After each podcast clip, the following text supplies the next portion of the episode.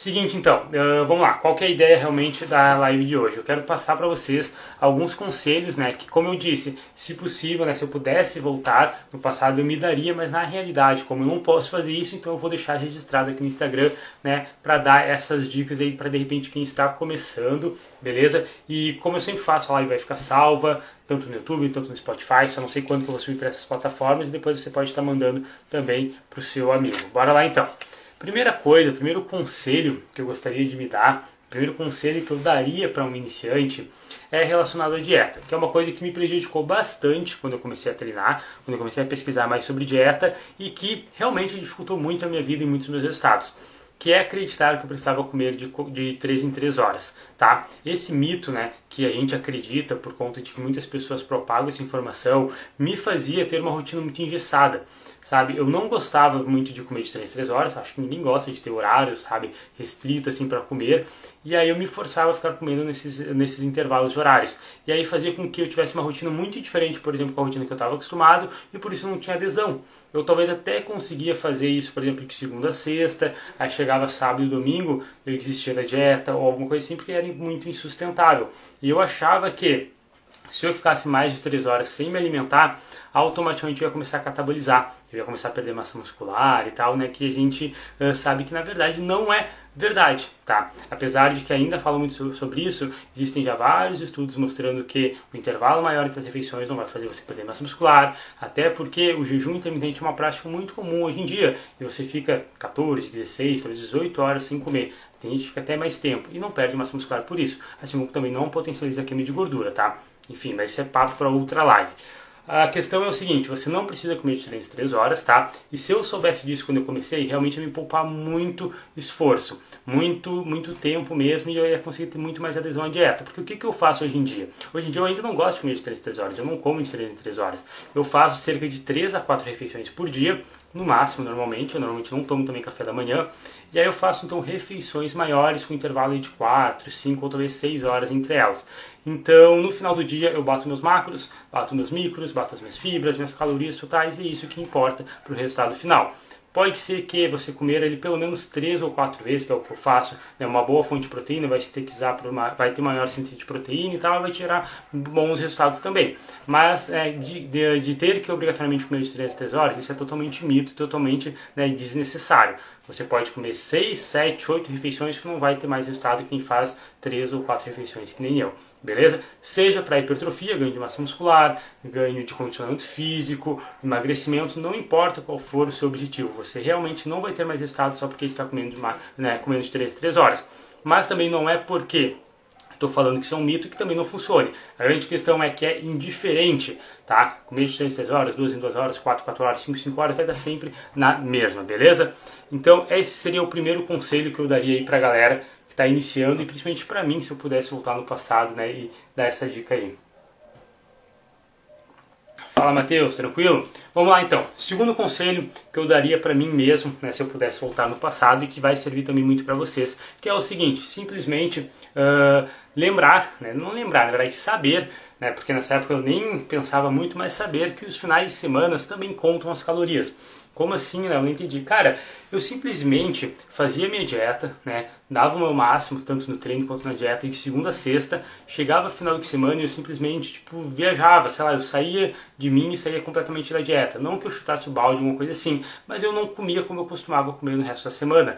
E aí isso fez com que no começo, né, eu perdesse muito peso, porque o meu apetite já não era muito bom, né? Era exatamente por ter falta de apetite que eu era uma pessoa muito magra. E aí chegava no final de semana e às vezes eu meio que estragava o resultado que eu estava construindo a semana semana inteira.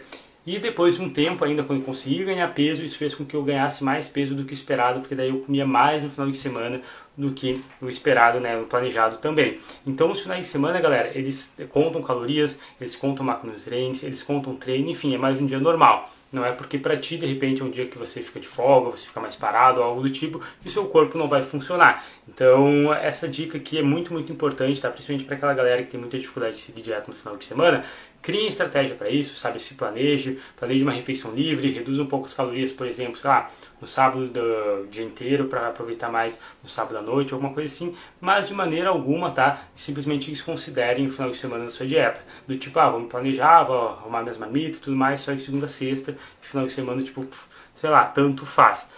Então, esse conselho aqui também é muito, muito importante, também ligado à dieta, tá? A gente está indo meio que nessa ordem, vou falar bastante sobre dieta primeiro, depois eu vou abordar sobre treino e mais algumas outras coisas também. São 15 conselhos totais que eu separei para vocês. Fala Edu, beleza, irmão? Pessoal que tá chegando agora, senta o dedo no coraçãozinho aí, manda, clica ali no aviãozinho e manda para os amigos de vocês. Hoje é sexta-feira, cara, só os fortes vão estar aqui, hein? 8 horas da noite, sexta-feira, é só vocês mesmo. Vocês que estão aí, anotem tudo que eu estou falando, não percam, tá? Esse conteúdo que é muito, muito valioso. Seguinte, vamos lá. Terceiro conselho, então, que eu daria para um iniciante, daria para mim mesmo quando, é, quando eu estava começando, né? Se fosse possível. É, ter uma maior variedade, uma gama maior de alimentos na minha dieta.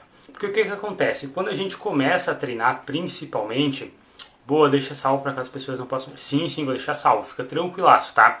Mas enfim, sexta, sábado, né? Principalmente a galera tá aproveitando e tal, mas vocês, né, que estão aqui comigo, vocês vão ter os resultados. Bora lá! Terceira dica, então, que eu daria, terceiro conselho, seria né, uh, ter uma maior gama de variedade na alimentação. Por quê? Quando a gente fala sobre dieta, a gente está acostumado a pensar em uma dieta restritiva. Tipo assim, ah, dieta, então eu tenho que comer comida sem gosto, eu tenho que comer, sei lá, sempre as mesmas coisas, nas mes nos mesmos horários, na... enfim, sempre aquela coisa muito engessada. Exemplo, ah, batata doce, frango. Ah, quero ficar no shape, tem que comer só frango, ovo, brócolis batata e ainda tem que ser doce, não pode ser inglesa. Se for comer arroz tem que ser integral, essas coisas assim. E eu acreditava muito nisso quando eu comecei. Então, eu tinha uma variedade de alimentos muito baixa. Eu não me permitia comer muito o que eu gostava, porque eu achava que aquilo não seria benéfico para o meu objetivo. Eu acharia né, que aquilo ali estaria uh, me tirando da dieta. Mas a realidade, galera, é que o nosso corpo ele não se importa com onde vem o alimento. Ele se importa com o nutriente. Por exemplo, ele não sabe se aquela glicose que tu está ingerindo né, tá vindo aquela glicose lá do, enfim, o carboidrato está vindo da batata doce ou da batata inglesa? Se está vindo do arroz ou da banana? Se a frutose está vindo da banana ou está vindo, sei lá, do doce de leite, tem frutose também. Então a realidade é que o nosso corpo ele simplesmente entende nutrientes. Ele não sabe se aqueles aminoácidos, né, que são uh, a composição da proteína, estão vindo do frango ou da carne do whey protein ou do leite. Ele só se preocupa realmente com nutrientes. Então, né, quando eu comecei a entender um pouco melhor que eu poderia sim ter uma ampla variedade de alimentos na minha rotina, na minha dieta, eu comecei a ter bem mais resultados. Então, com certeza, esse seria um conselho que eu me daria quando eu comecei a treinar. Porque eu, eu né, tinha uma dieta muito mais restritiva, muito mais engessada, porque eu achava que realmente batata doce frango ia ser mais milagroso que, sei lá, um arroz com, com carne ou uma banana com whey, alguma coisa assim. Na realidade não é. Tudo vai virar nutriente no nosso organismo e na maioria das vezes né, vai ser quase a mesma coisa, porque o nosso corpo não se importa exatamente por onde está vindo, desde que seja nutritivo. Então essa dica aqui não é nem questão de tipo, ah, variar ao ponto de comer só besteira, ah, variar ao ponto de comer mais chocolate. Não, isso aí eu sempre tive muita consciência quando eu comecei a treinar, né? Nem, nem muito no começo, um pouco mais depois. Mas a dica aqui é realmente a variedade nos alimentos mais nutritivos, tá? Não estou falando que, ah, é comer de vez em quando Big Mac, comer de vez em quando uma pizza, não é nem isso, tá? Isso eu acho que já ficou bem claro para vocês que me seguem aqui, que isso é totalmente possível, isso deve ser feito na sua dieta. Mas eu estou me referindo muito mais a realmente variedade dos alimentos que você costuma comer todos os dias, tá? Trocar uma batata por uma massa, por um arroz, uma mandioca, enfim, alguma coisa do tipo, sabe? Assim como as fontes de proteínas, fontes de gordura, né? Tudo vai ser bem nutritivo e tudo vai dar quase meio que na mesma, se no final do dia bater as mesmas macros, as mesmas calorias, beleza? Esse então é o terceiro conselho. Bora lá pro próximo então. Deixa eu dar uma olhada aqui. Eu tenho a minha colinha, obviamente, porque eu não ia lembrar. Uh, ainda falando do tema de dieta, tá? Eu quero falar um pouco sobre a parte de suplementação. Quando eu comecei a treinar, eu não investi em suplementos logo em primeiro momento, tá? Porque nem sequer sabia o que era suplemento, mas eu sempre achei que fosse uma coisa assim, tipo, poxa, muito mágica, muito milagrosa, que se eu usasse ia fazer total diferença nos meus resultados. E essa então, esse né, então é o conselho. Galera, suplementação nada mais é que comida em pó. Então ele não vai te dar mais resultados, assim como não vai te dar menos resultados, não vai otimizar sua perda de gordura, sua hipertrofia, alguma coisa assim. Então o suplemento ele não é milagroso. Esse seria o conselho que eu me daria. Não gaste com suplemento, sendo que talvez você não está fazendo o seu treino e sua dieta da melhor maneira. Porque o suplemento ele não vai ser um tapa-furo para uma dieta ruim ou para um treino ruim. Ah, eu tomo whey, então eu posso fazer uma alimentação mais ou menos. Não, não é isso. Ah, eu treino mais ou menos, eu treino dia sim, dia não. Às vezes vou para academia, às vezes não vou. Vai tomar whey, não vai adiantar nada. Então a grande questão é, os suplementos são comida em pó. Por exemplo, nesse caso do whey que eu estava falando, é a mesma coisa que você comer frango. Sabe, cerca de 100 gramas de frango, na verdade um pouco menos, cerca de 85, 80 gramas de frango, vai ter mais ou menos a mesma quantidade de proteína que uma dose de whey. E é a mesma coisa para o resultado final, porque é aquilo que a gente estava falando, variedade. Então, saber que suplementos não são milagrosos, suplementos não iam otimizar de forma muito significativa meus resultados, com certeza seria um baita conselho que eu gostaria de receber. Porque, como eu disse, apesar de eu não ter investido em vários suplementos, em muitos suplementos quando eu comecei, logo depois, como eu não estava conseguindo ganhar peso, eu comecei a comprar hipercalórico, e aí eu lembro que o vendedor me empurrava uns BCA, algumas coisas assim, então, tipo assim, eu já gastei dinheiro também com glutamina, sabe, umas coisas assim bem inútil. Mas não me arrependo muito porque também não gastei demais. Foi só uma vez, aí depois eu pesquisei, vi que não dava certo, vi que não era efetivo, parei de usar, entende? Mas com certeza seria um conselho que me renderia boas, uh, boas guardadas de dinheiro, digamos assim. Salvaria bastante o meu bolso. Fala Lene, fala Henrico, bem-vindos. Vamos lá então. Uh, fechando agora o quarto conselho, a gente acho que vai parar de falar sobre alimentação. Porque assim, quando eu comecei a, a, treinar, na realidade eu nunca me importei muito, tanto assim com a dieta. Porque eu sempre fui um cara magro. Então, por mais que eu ainda tivesse às vezes umas, umas bitolagens, tipo, ah, de 3 em 3 horas, tem que comer sempre as mesmas coisas e tal, eu sempre fui um cara que, por ter que ganhar peso, comi muito. Então, eu não passava fome, às vezes eu até tinha que ficar empurrando a comida, sabe? Eu não passei muito sacrifício por isso. Então, na realidade, a dieta, para mim, foi até que um dos pontos não tão uh, difíceis né, no começo para mim. Até porque, como eu disse, depois comecei a usar suplementação, hipercalórica, que me ajudou a ganhar peso, etc. Então, esses seriam mais ou menos os conselhos que eu daria né, para mim mesmo, que eu gostaria muito de ter recebido quando eu comecei a treinar. Agora, falando sobre treinamento, tá? Primeiro ponto que já de cara eu gostaria de falar que é sobre a parte dos biotipos, tá? Eu gostaria muito de ter recebido esse conselho de que, galera, biotipo simplesmente não existe, tá? Aquelas coisas de ectomorfo, endomorfo, mesomorfo, isso é simplesmente furada. Fuja disso, beleza? Porque na realidade é impossível você conseguir, por exemplo, classificar todos os seres humanos em três biotipos. E por mais que às vezes tenha uma mistura ou alguma coisa assim, nunca vai ser simples, uh, tão efetivo. Existe um estudo que eles fizeram Primeiro de tudo, vamos falar sobre a origem dos biotipos. A origem dos biotipos se deu através de um psicólogo, em, sei lá, tipo uns 50, 60 anos atrás, ou talvez mais, eu não lembro exatamente, mas que ele queria basicamente ligar a hierarquia social do indivíduo, a inteligência do indivíduo, a educação do indivíduo com né, a composição corporal deles. Por exemplo, ah, será que os gordinhos ou os magrinhos são mais inteligentes? Qual que é mais educado? Qual que tem mais dinheiro? Entendeu? Ele queria ver se tinha ligação o físico da pessoa com quem, com o comportamento dele, com o temperamento dele também na sociedade. Então, obviamente, né, essa teoria foi recusada, não levaram para frente porque não tinha nem pé nem cabeça, não tinha, não tem como comprovar uma coisa assim, né, porque simplesmente não existe. E aí, por algum motivo que a gente não sabe qual, não sei de onde é que saiu isso, né, ninguém sabe, começaram a trazer isso para musculação. E aí o que, que acontece? Fizeram um estudo, tá? Que também não é muito recente, mas tem, que eles tentaram realmente avaliar, então, pô, será que biotipo existe mesmo? o que, que eles notaram? Que na verdade o biotipo vai depender da sua dieta, do seu treino, da sua, seus ambiente, do teu ambiente externo e tal. Então a pessoa pode ser um ectomorfo, uma pessoa extremamente magra, e se ela simplesmente começar a comer muito, ela vai virar um endomorfo, porque ela ficou gordinha. Então, entende que não existe, na verdade, biotipo. Não é porque tá, nasceu ectomorfo, vai morrer ectomorfo.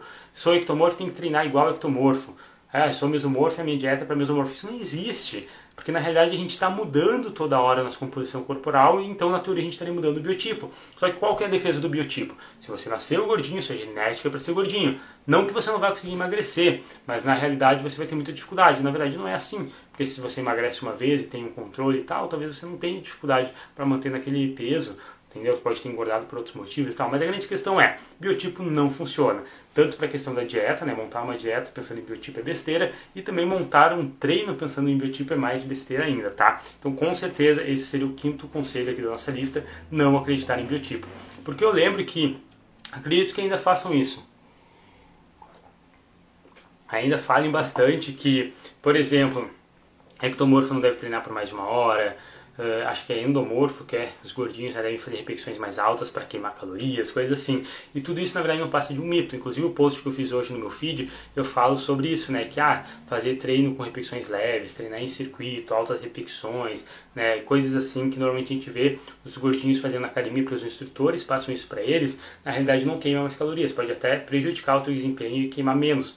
Então, vê que não, realmente não faz sentido nenhum. O treino ele é, um, digamos que o mesmo para qualquer pessoa. Né? Vai depender ali da quantidade de calorias da dieta, alguma coisa assim. Mas o treino não tem muito o que fugir, tá? Então, realmente, não existe biotipo, tá, galera? Vamos esquecer essa parte aí eu gostaria muito de ter sabido isso quando eu comecei. Sexto conselho também que eu gostaria de dar, estou anotando aqui para não esquecer, seria não pular grupamentos musculares. Ou seja, quando eu comecei a treinar, eu fazia um treino ABC então fazia um dia um grupamento muscular, né, na verdade era peito e tríceps, outro dia costas e bíceps e outro dia perna e ombro. Tá? E aí eu pulava muitos grupamentos musculares, principalmente perna e ombro, porque caía na sexta-feira e na minha cabeça eu achava que cada letra significava um dia. O A é segunda, o B é quarto, o C é sexta, porque eu treinava um dia assim, eu treinava três vezes na semana, né? Então eu tinha descanso terças e quintas. E aí eu achava que era isso. Se eu faltei quarta-feira, já era aquele treino, eu não vou fazer no próximo dia que eu for, por exemplo, na sexta, eu vou fazer perna e ombro, não vou fazer costas e bíceps. Então eu não tinha uma sequência. E isso fazia com que eu faltasse muitos treinos de pernas e ombro, porque justamente caía na sexta-feira, que nem eu falei. Então eu pulava muito esses grupamentos musculares, tá? E por esse motivo eles, eles ficaram bem atrás no meu físico, né? Quando eu comecei a ter mais evolução. Então com certeza essa é uma dica que eu para pulem grupamentos musculares, principalmente homens não pulem pernas, principalmente mulheres não pulem braços, porque depois para corrigir isso aí se torna muito mais difícil. Eu tenho uma aluna que entrou na consultoria esse ano e ela disse que treinava muito pouco superiores. Na verdade, ela matava os treinos superiores. Ela fazia personal trainer e aí ela fazia personal apenas no dia de perna e no dia de braço ela teria que ir sozinha para academia e ela faltava. E aí eu, obviamente, falei que ela tinha que começar a treinar braço. E aí eu fiz uma estratégia, né, que eu coloquei o treino de braços junto com os treinos de pernas. Então ela quer treinar perna, ela tem que treinar braço junto também, já que ela vai apenas três vezes por semana na academia. E aí ela fez, né, enfim, essa semana, e ela me deu um relato que, tipo assim, ah, parece que ela treinou mais membros superiores nessa semana do que o ano inteiro passado. Então isso, na verdade, apesar de parecer meio irônico e tal, isso é um absurdo, tá? Não façam essas coisas, porque realmente uh, vai atrasar muito, muito os seus resultados. Às vezes a menina, por exemplo, que pula muito braço, ela não tem força para segurar uma barra para fazer um levantamento terra, um stiff, sabe, não consegue colocar uma barra nas costas para fazer um agachamento. O homem que falta, uh, que treina, caramba, que falta os treinos de perna, às vezes não tem estabilidade para fazer uma remada curvada, sabe, não tem força para pegar um peso do chão ou para fazer um levantamento terra, não tem de dorsal, de costas, alguma coisa do tipo, tá? Então realmente, galera, não pulem grupamentos musculares, tá? Isso pode atrasar bastante os resultados de vocês. Fala Nanda, bem-vinda! Vamos lá então. Sétimo conselho que eu daria é, cara, é exatamente isso que eu estava falando também, só que com exercícios específicos. Eu gostaria de ter recebido um conselho onde eu teria que treinar agachamento e levantamento terra desde o começo, né, desde o começo dos meus treinos, desde os primeiros dias, desde as primeiras semanas de treinamento. Gostaria de ter recebido esse conselho. Por quê? Quando eu comecei a fazer levantamento terra e agachamento, foi mais ou menos, eu acho que depois de quase um ano de treino. Tá? Antes disso, inclusive na academia que eu treinava, nem sequer tinha gaiola de agachamento. Não podia fazer agachamento porque não tinha. Tá? Então, né, não fazia. E aí quando eu comecei a fazer, eu tive muita dificuldade no começo. Tá? Muita dificuldade mesmo. E aí depois, quando eu consegui evoluir nesse exercício, eu comecei a ter muitos resultados. Então, se eu tivesse feito esses exercícios desde o começo, consequentemente, eu teria otimizado os resultados. Fora que esses exercícios, né, os exercícios básicos, eles são muito importantes para a coordenação motora, ganho de força, enfim, são realmente os exercícios que mais trazem resultado para a hipertrofia, né, se for comparar por repetição, porque eles levantam cargas muito altas. Né, então, seria um ótimo exercício para eu começar a treinar quando eu entrei na academia para pegar o movimento, etc. E depois, quando eu já tiver ganhado bastante força, eu começar a progredir nele. Só que aí eu fiz o contrário. Eu simplesmente não fiz esse exercício quando eu comecei a treinar. Enfim, obviamente eu não sabia né, que da importância deles, porque outras pessoas me passavam o treino, né, os treinadores da academia e tal. E aí, eu, quando eu comecei a treinar eles, eu colocava uma carga muito baixa, né, porque eu estava pegando o movimento, mas o resto do treino era normal.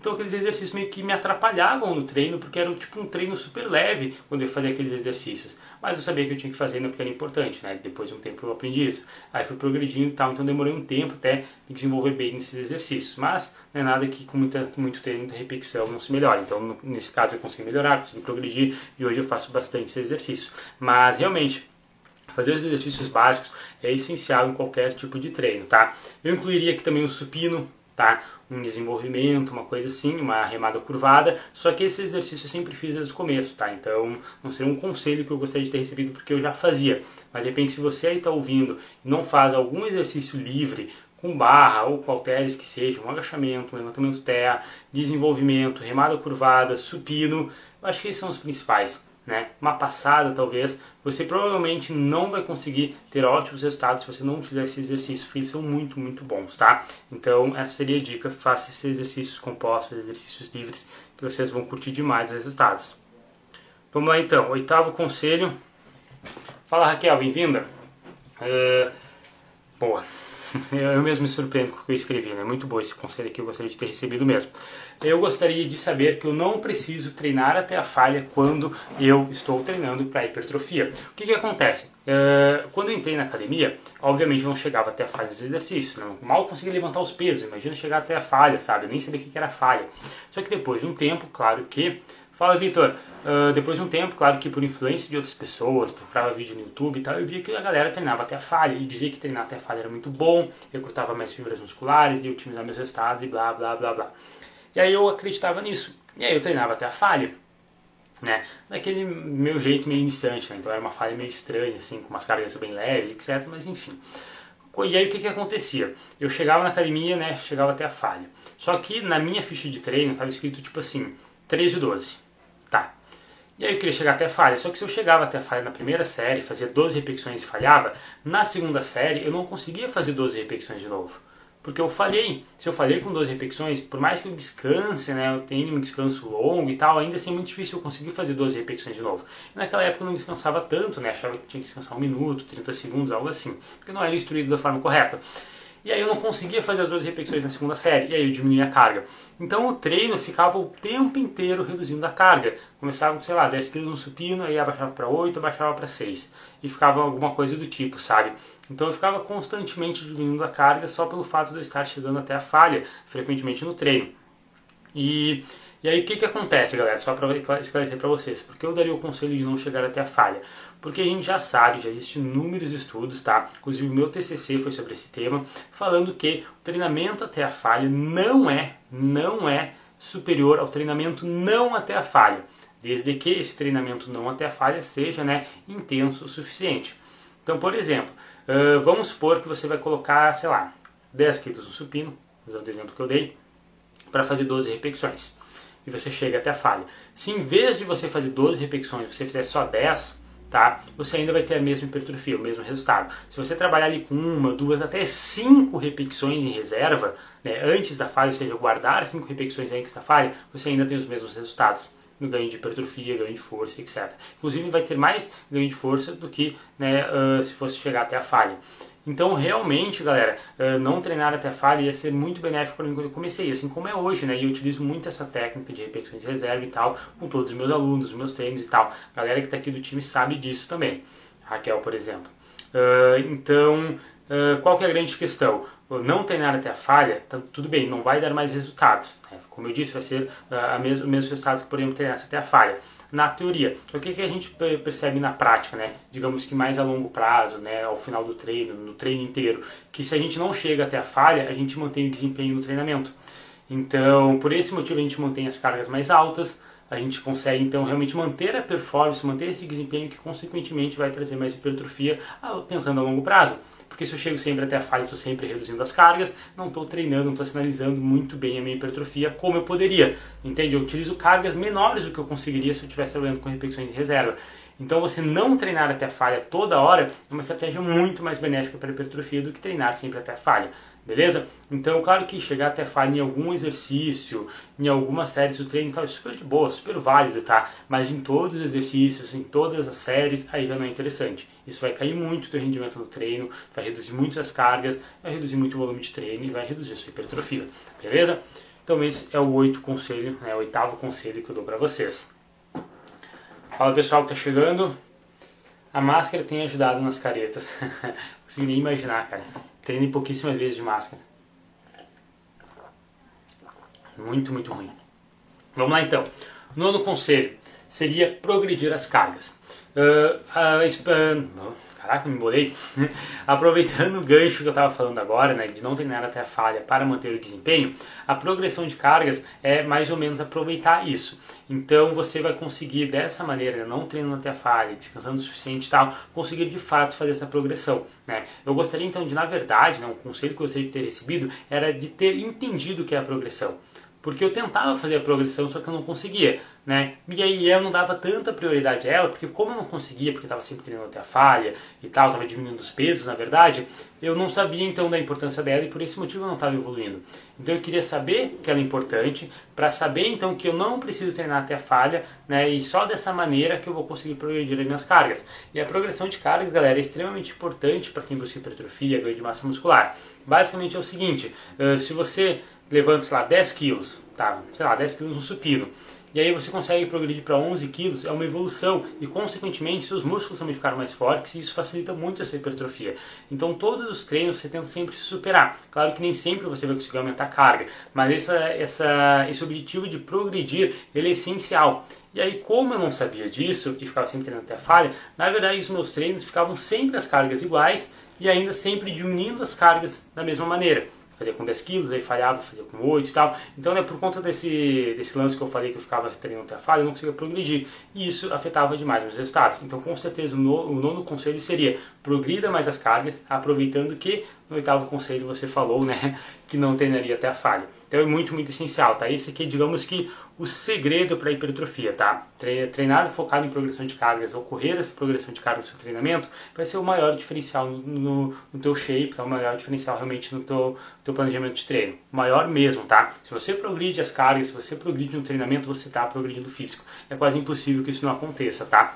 E não tem nada pior do que você estar tá sempre treinando, nunca evoluindo no treino, nunca evoluindo físico. Sabe? Se olha, está sempre igual, vai lá olhar teu treino, está sempre igual também. Mesmas cargas, etc. E era isso que eu sentia. Vamos lá então, décimo conselho seria legal esse aqui. Não dar bola, tá? Para aquela frase que muitas pessoas utilizam e que eu cheguei a acreditar também, justamente porque várias pessoas falavam, que é o seguinte: músculo não sabe contar. Logo, você não precisa contar as repetições. Então, esse pensamento aqui ele também está ligado com o treinamento até a falha, tá? Que é o seguinte: pô, o músculo ele não sabe contar. Então, por que, que eu estou contando uma, duas, três, estou contando 12, estou parando em 15 repetições? Se eu posso mais, eu vou mais. E essa teoria parece muito bonita na prática. Né? De fato, o músculo não sabe contar. Mas o seu cérebro sabe, você sabe contar. Então você tem que aproveitar isso ao seu favor. Então, se você conta as repetições, você sabe quando parar antes da falha beleza? E por esse motivo você mantém o desempenho.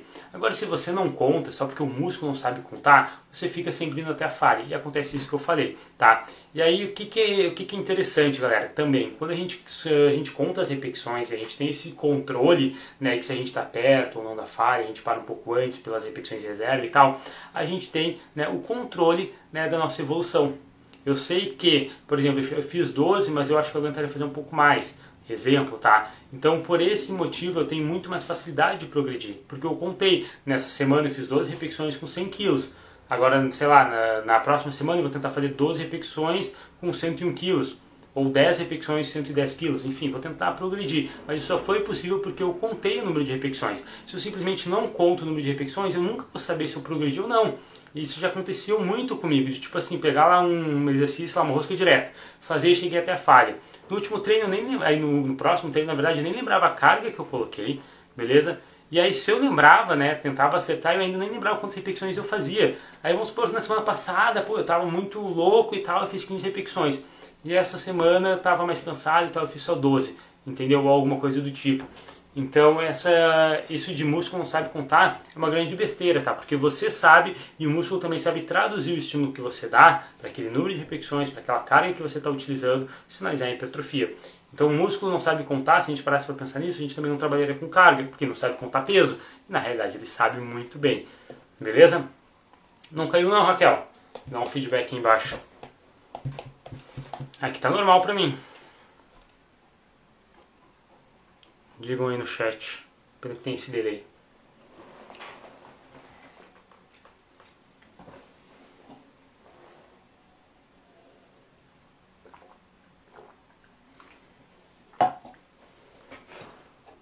E aí galera, vocês estão me ouvindo ou não?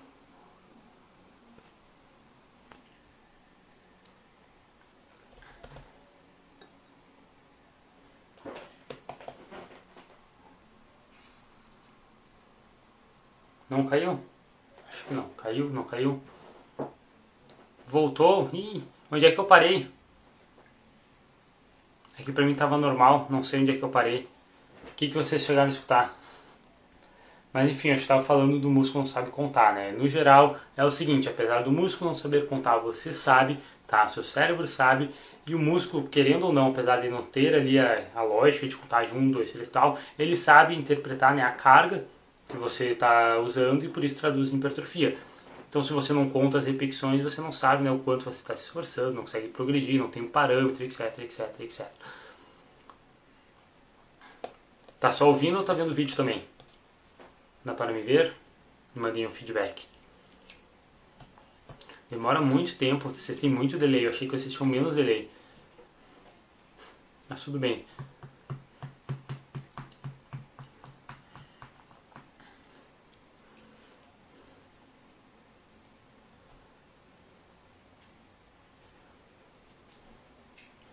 Vamos lá então.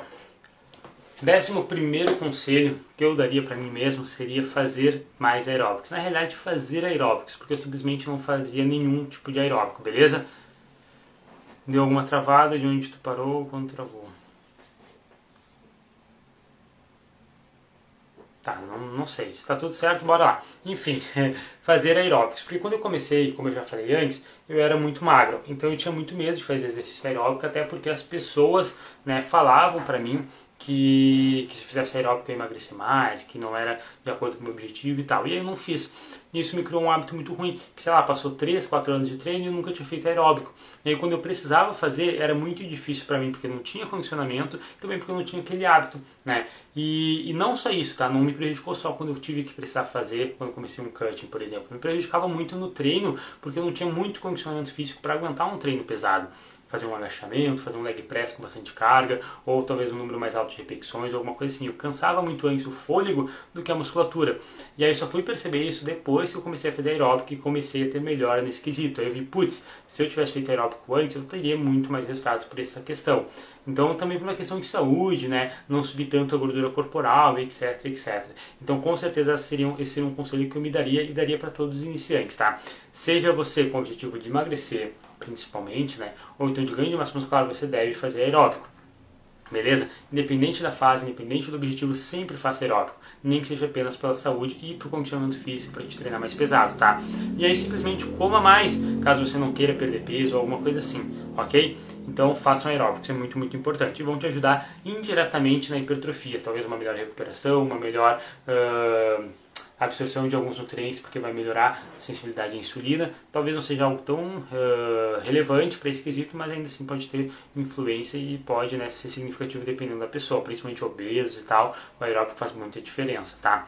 Por conta dessa sensibilidade à insulina, né, que eles estão muito resistentes a esse hormônio, o aeróbico ajuda a melhorar essa sensibilidade e eles começam a perder peso por isso. Vamos lá também. Uh, décimo segundo conselho. Eu queria saber a importância, né, dar valor aos aquecimentos, beleza? Então eu gostaria de chegar na academia e saber que eu tenho que fazer, por exemplo, um aquecimento de ombro antes de treinar ombro ou peito. Gostaria de saber, por exemplo, ah, vou fazer um agachamento antes de colocar, sei lá, 20 kg de cada lado, que é a carga que eu vou utilizar. Eu quero fazer primeiro uma, com, uma série só com a barra, uma série primeiro com 10 kg, depois eu vou para 20 kg. Entende? Eu queria ter progressão né, nos primeiros uh, exercícios, nas primeiras séries, na verdade, dos exercícios, antes de de fato ir para o treinamento, para que dessa maneira eu consiga aquecer. Então, eu queria ir progredindo aos poucos, talvez só com peso corporal, depois com um pouquinho de peso, depois mais um pouquinho, até chegar o peso realmente do treino. Uh, por sorte, nossa, puramente sorte, eu não me lesionei, tá? Mas antes eu treinava, chegava e já colocava carga direto no, no exercício. A minha sorte também, né, infelizmente, é que eu era muito fraco. Então eu trabalhava já com cargas mais baixas né, que o normal, então aquilo ali já provavelmente não ia me lesionar. Mas se eu trabalhasse, por exemplo, com as cargas que eu trabalho hoje, nossa, se eu chegasse no treino e não aquecer, se eu chegar hoje em dia e não aquecer para fazer meu treino, é certo que eu vou me estourar todo, não vou conseguir fazer, vou, vou me quebrar no primeiro exercício. Então, uma dica muito importante, tá? Ter, uh, dar prioridade, dar uh, relevância, a devida importância para os aquecimentos, tá? Lembrando o seguinte, galera, esteira aeróbico não é aquecimento para musculação, beleza? Não é. Na verdade, se você quer aquecer na musculação, você deve fazer o exercício que você irá começar a treinar. Exemplo, eu vou fazer um agachamento hoje, chega lá, faz seus alongamentos, suas mobilidades, parte então para o agachamento, faz apenas uma série com uma barra, depois uma série com pouco peso, vai aumentando um pouquinho o peso, vai subindo de forma gradual até chegar né, na carga que você vai utilizar no treinamento. Não chega e vai direto para a esteira, achar que vai aquecer, depois desce da esteira e vai direto para o agachamento com, sei lá, 40, 50 kg de cada lado por exemplo. Porque o exercício aeróbico, apesar de sim elevar sua temperatura corporal e tal, e dar uma sensação de que você está aquecido, ele não aquece né, exatamente a musculatura e a articulação que você vai utilizar.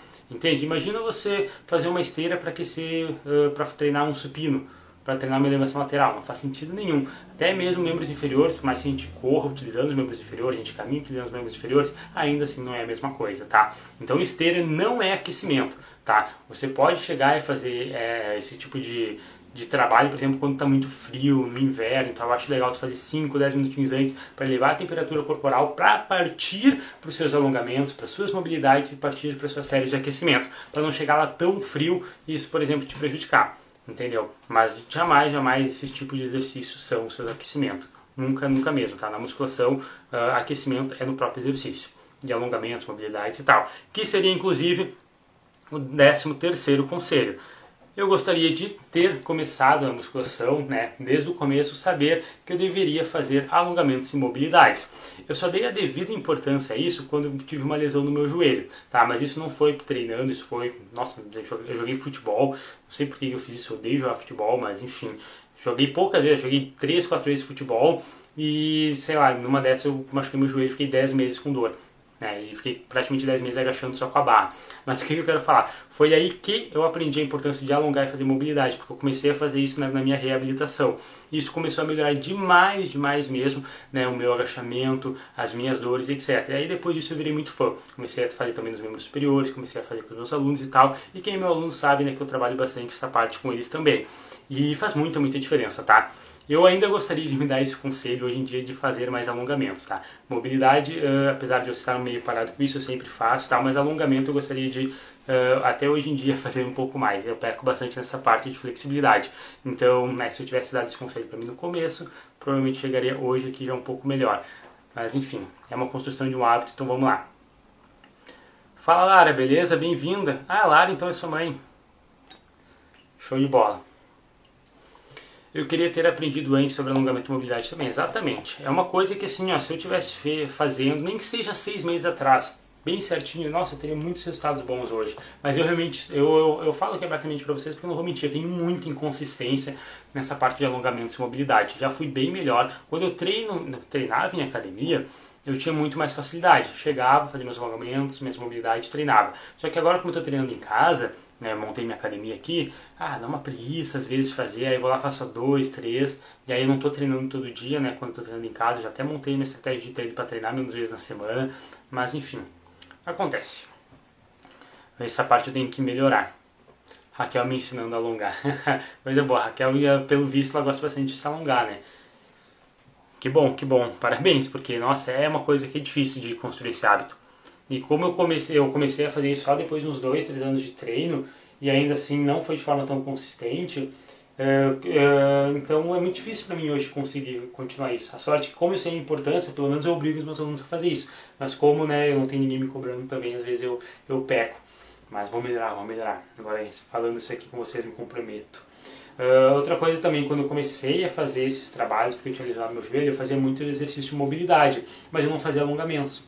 Né? Os alongamentos eu comecei a focar mais, dar mais importância nisso, acho que foi no meio do ano passado, quando eu comecei a fazer a avaliação postural dos meus alunos, que eu fiz um curso para isso, tá? eu comecei a ver mais importância, antes eu só dava mais importância para a mobilidade. Então, enfim, é tudo né, uma, uma escadinha, tudo você vai evoluindo. E aqui não podia ser diferente, mas eu com certeza gostaria de começar a musculação já alongando, fazendo mobilidade.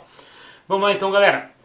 Uh, décimo quarto, tinha notado que era décimo quinto, décimo quarto conselho. Eu gostaria muito, isso aqui serve para todos vocês, de não ter vergonha quando eu comecei a treinar. Uh, na verdade, eu nunca fui uma pessoa, apesar de eu ser uma pessoa muito tímida, né, uh, antigamente principalmente, mas hoje em dia também sou, apesar de não parecer, né, aqui com vocês, mas pessoalmente sou uma pessoa mais tímida. Uh, e eu tinha, de certa forma, uma vergonha, mas não era uma coisa que me importava tanto, tá? Mas por que, que eu coloquei isso aqui? Porque às vezes isso ainda me incomodava, do tipo assim, ah, eu não vou tentar subir as cargas porque, sabe, tem alguém perto e não sei se eu vou conseguir, ou então, sei lá, eu não vou fazer esse exercício aqui perto dessa pessoa porque eu acho que ela vai olhar, alguma coisa assim. De vez em quando eu tinha umas noias assim. Mas, né, nunca foi uma coisa tão impactante. Mas de qualquer maneira, eu estou falando isso aqui porque uh, talvez não fosse tão nossa, radical, né, uma mudança tão uh, relevante na minha vida, mas talvez para você que esteja assistindo pode ser. Pessoal, não tenham vergonha de ir para academia, não tenham vergonha de fazer um exercício, não tenham vergonha de tentar colocar mais cargo, alguma coisa assim. Porque na realidade todo mundo está ali naquele ambiente, todo mundo está na academia com o mesmo propósito, com o mesmo objetivo que é de evoluir, que é de crescer, definir, não importa qual seja o objetivo, mas tá todo mundo ali na mesma, na mesma barca, digamos assim, tá ligado? Tá na mesma vibe.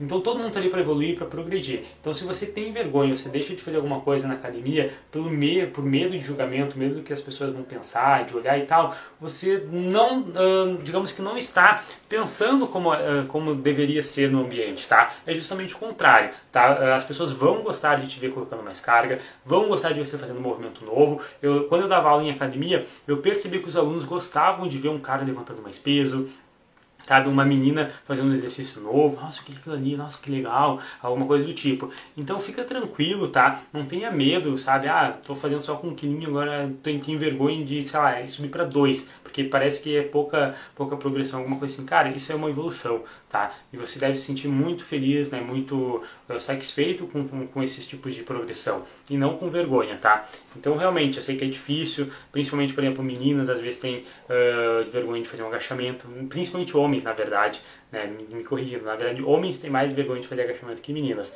E a gente tem que parar com isso, porque na realidade ninguém se importa, tá?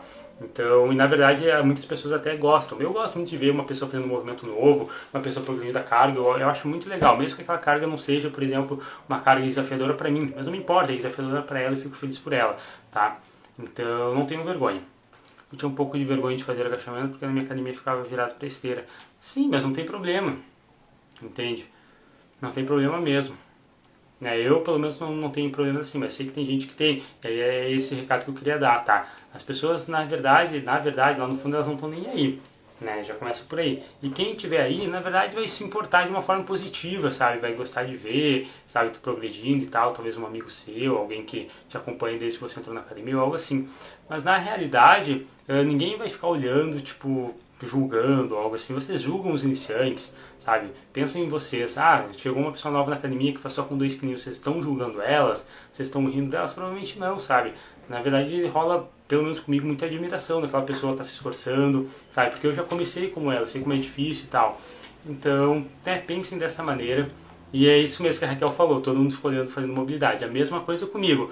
Uh, quando eu fazia mobilidade na academia, alongamento, quando eu fazia levantamento terra, batia os pesos no chão, fazia barulho pra caramba, todo mundo ficava olhando pra mim. E eu não tinha vergonha nenhuma, estava fazendo meu treino, entende? E quem, digamos que olhava e tal, às vezes podia achar estranho, mas também não, enfim, não me importava, tá? De maneira alguma. Pensem que se vocês uh, se importarem com isso, vocês vão deixar de progredir muito, vocês vão deixar de fazer várias coisas que são importantes para o treinamento. Imagina, pô, deixar de agachar por vergonha. Eu sei que pode ser possível, pode ser que alguém aqui da live tenha esse problema também, mas olha quantos benefícios você vai perder se você não agachar. Tipo, é muitos. A chance de você ter um bom desenvolvimento de membros inferiores sem agachamento é muito pequena. Entende? Então, né, tem que colocar assim meio que numa balança, né, lembrar que, pô, a gente está na academia para progredir, para evoluir, todo mundo está no mesmo objetivo, não faz sentido a gente ficar uh, com esse tipo de pensamento, de vergonha, timidez e tal, que as pessoas vão pensar e tal. Até porque a maioria também não vai olhar, tá? Essa é a grande questão, a maioria não vai estar nem aí. Até imã de olhares, exatamente.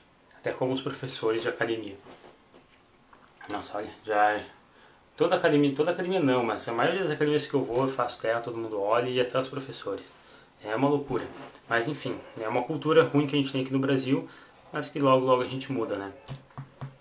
Vamos lá então, galera, 15 conselho que eu gostaria de ter recebido e eu tenho certeza que vocês uh, concordam comigo, até porque vocês estão realizando esse conselho nesse exato momento também, tá? E eu executo também todos os dias, que é simplesmente investir em mais conhecimento. Quando eu comecei a treinar, uh, logo nos primeiros seis meses ali eu não sabia nada e eu não pesquisava. Tá? Então eu simplesmente ficava refém de outras pessoas fazendo tudo por mim, né? Eu treino para mim, alguma coisa, não fazia dieta, não pesquisava, não tinha conhecimento, enfim, não evoluía nunca.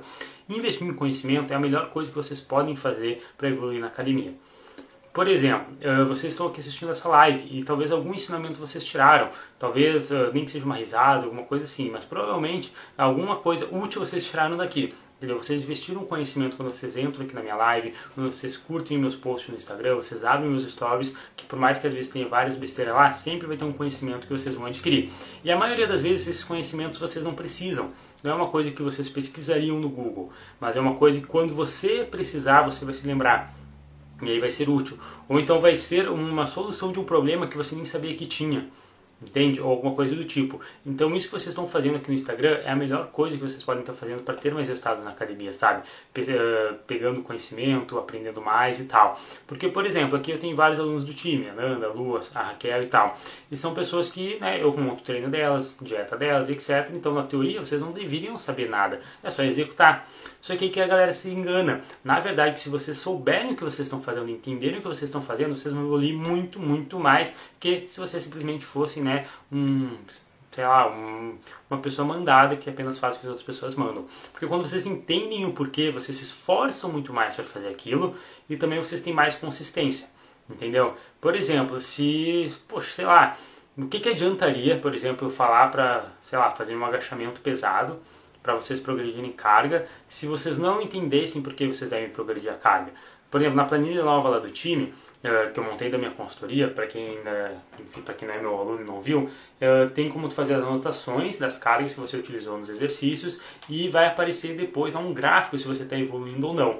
Então, por exemplo, essa é uma maneira que eu achei de mostrar para a galera que é importante trabalhar com cargas altas, porque todas as vezes que elas aumentam a carga, a evolução sobe lá no gráfico. Entende? Então, imagina, se vocês não soubessem disso, qual a chance de vocês progredirem as cargas?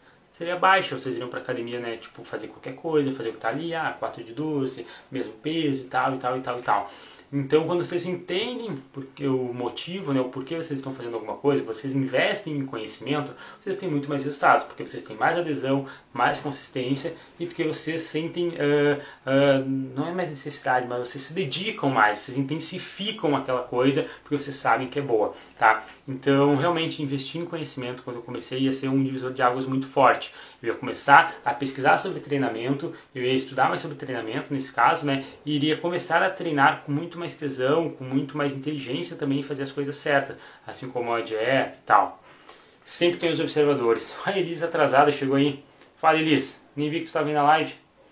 Mas enfim, tá? Invistam em conhecimento igual vocês estão fazendo nesse momento, tá? Não estou dizendo para pagar um curso, comprar um livro e tal, não sei o meu, né? E-book, link na bio, mas enfim.